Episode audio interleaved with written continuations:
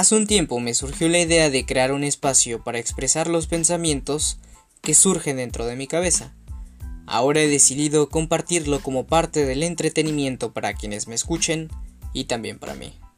Bienvenidos a Tiempo Vacío.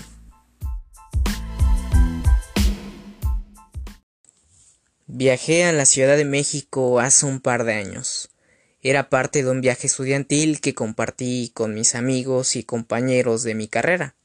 En la ciudad eran días frescos, días previos a la celebración del Día de Muertos y prácticamente con la Navidad a la vuelta de la esquina. La ciudad es un caos cuando todo eso se acerca. No es un caos estrepitoso estridente, sino que más bien un caos agradable, abrigador, aunque quizás lo veía desde mi perspectiva porque era un foráneo en ese momento. Pero era un bonito caos, por llamarlo así. Para alguien que iba como turista, es grato ver cientos de personas en las calles y en puntos importantes de la ciudad.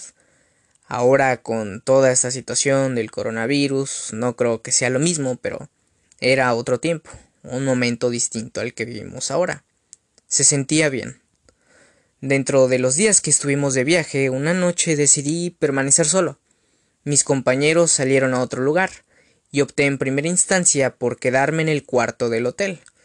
Mm, me sentía cansado, pero creo que más bien fue un pretexto para recorrer por mi propia cuenta el cuadro de la ciudad en el que nos estábamos hospedando.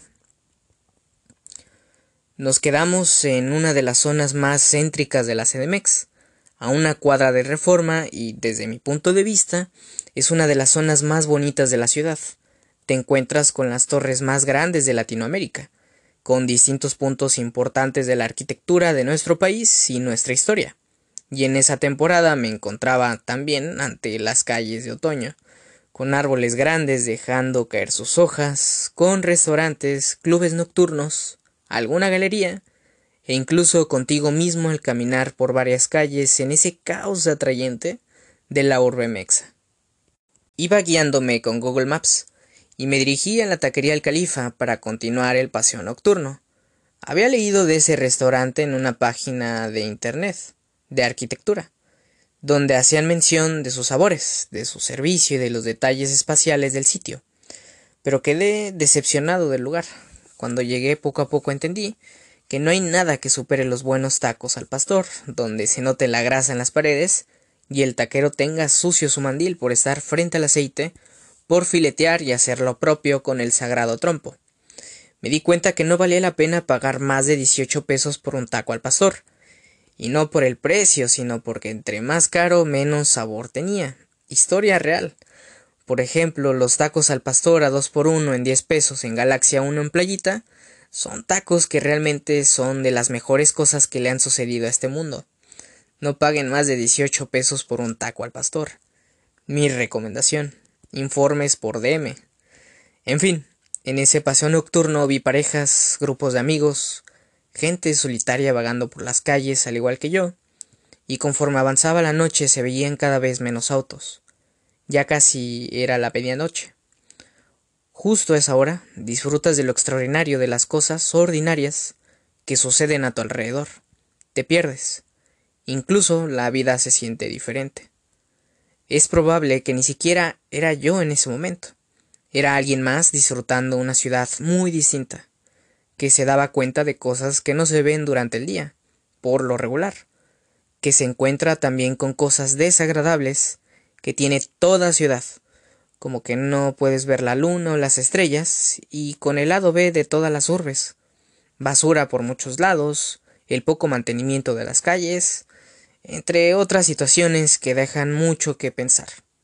Un buen rato me quedé observando las flores de cempasúchil, flores de la época para el Día de Muertos. Ya se acercaba noviembre, como ya lo he comentado, y seguía el octubre sobrio, ese mes discreto que es como un abrazo que no pides, pero aún así llega y lo sientes especial, con esa calidez que apapacha como un viejo amigo. Octubre se estaba apagando día tras día, Hacia la madrugada me percaté que no conozco la ciudad, la que creía mi ciudad, tal como lo veía desde hace mucho, ya no conecto con ella, por más que quisiera. No sé si los años de no vivir ahí o el no visitarla con regularidad han mermado en dicha condición, contrario a lo que me gustaría. Comencé a pensar que mucha gente que nace en otro lugar y tiene que mudarse de dicho sitio siente lo mismo que yo. Pierde ese sentido de pertenencia al lugar que lo vio nacer, incluso su identidad. Sabe que es de ahí, pero ya no encaja. Escuchaba el sonido de los coches, veía toda clase de situaciones chilangas, un mar de personas, y no sentía ese arraigo a la CDMX. Me gustaba el lugar, pero únicamente como turista, desde afuera. Y es que siempre tuve esta idea donde pienso que sigo siendo de donde vengo. Pero con el pasar de los años la situación no es así, por más que quisiera.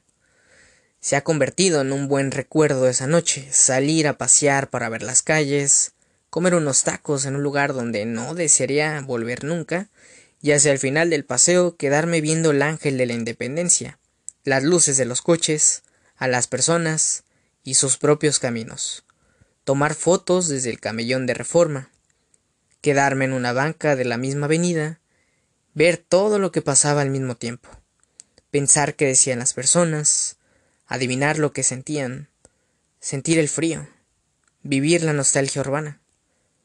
Me volví un espejismo en ese momento.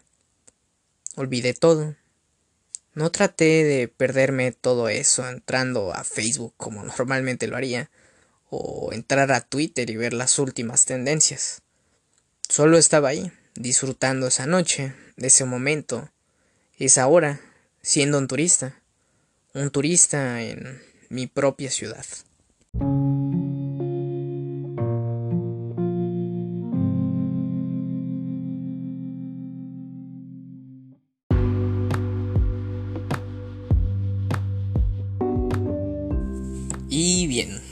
Eso es todo por esta semana.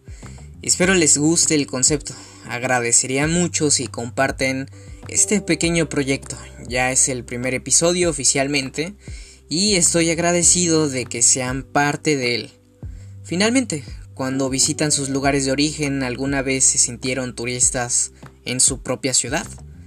Gracias por ser parte de la conversación. Espero vernos muy pronto.